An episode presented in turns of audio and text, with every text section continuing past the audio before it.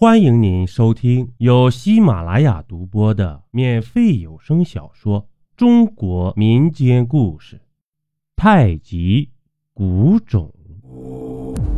咱们书接上集，看着倒在地上的黑衣人，我惊呆了。鲁子，真的是你呀！他似乎有些惭愧。但是随即又变换了一种理直气壮的眼神。师兄，千里地煞卷不该是你的东西，放手吧。鲁子捂着伤口，恶狠狠地说：“鲁子，原来你，你怎么这么说呀？师兄，不是我对不住你。”是千里地煞卷太容易惹祸上身了。你不会以为想害你的就我自己一个人吧？实话告诉你，惦记你那本千里地煞卷的多了去了。呵呵，鲁子冷笑道：“还有谁？”我不解的问。尹红素，你怎么还不动手？鲁子突然朝着我师姐愤怒的喊道。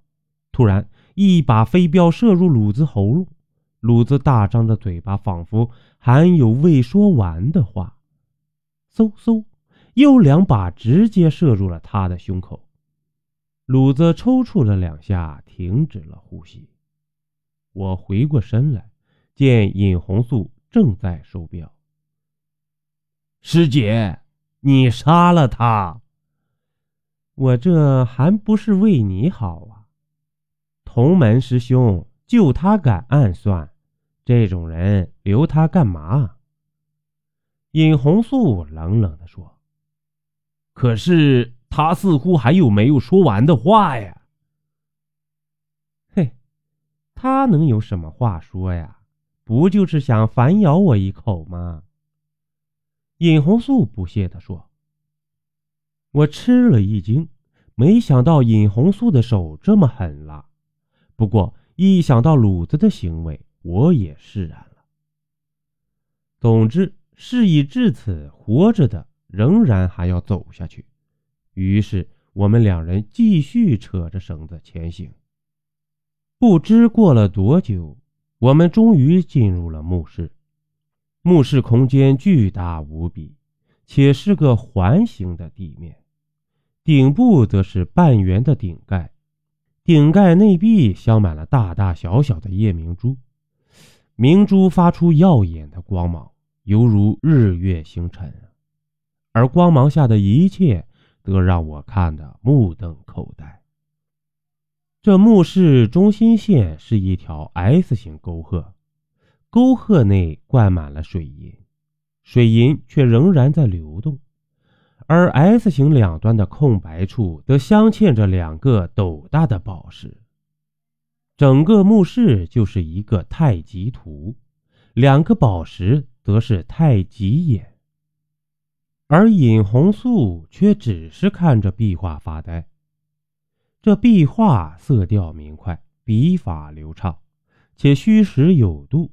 实在算得上是一幅天工之作。再仔细一看，画中却没有人物，通篇故事的主角竟然是四只鹤。细看这壁画，分为几段。这第一段，母鹤在悬崖筑巢，孵出三只幼鹤。第二段，母鹤出去觅食，黑鹤幼鹳为争食，将红鹤幼鹳推下悬崖摔死。这第三段，无冠幼鹤愤怒，又将黑冠幼鹤推下悬崖。母鹤见两只幼鹤死去，悲愤异常，撞石而终。这最后一段，无冠幼鹤孤零零地站在巢中，茫然地看着悬崖。壁画表面意思很明了，但是我却百思不得其解。墓主人勾勒此画的意义究竟何在？突然 S 型沟槽中的水银飘来一只浮棺。原来虚月道人死后虽过千年，却仍然是运动着的。道家认为天圆地方，圆顶盖自然代表天，而顶盖上的夜明珠代表天上的日月星辰。S 沟槽灌满水银，则代表河流。墓主人躺在漂浮在水银中的棺木里，可以在天地间永无休止的运动，以达到永生的意愿。此时此地，我不得不对古人的智慧佩服得五体投地。邀您继续收听下集。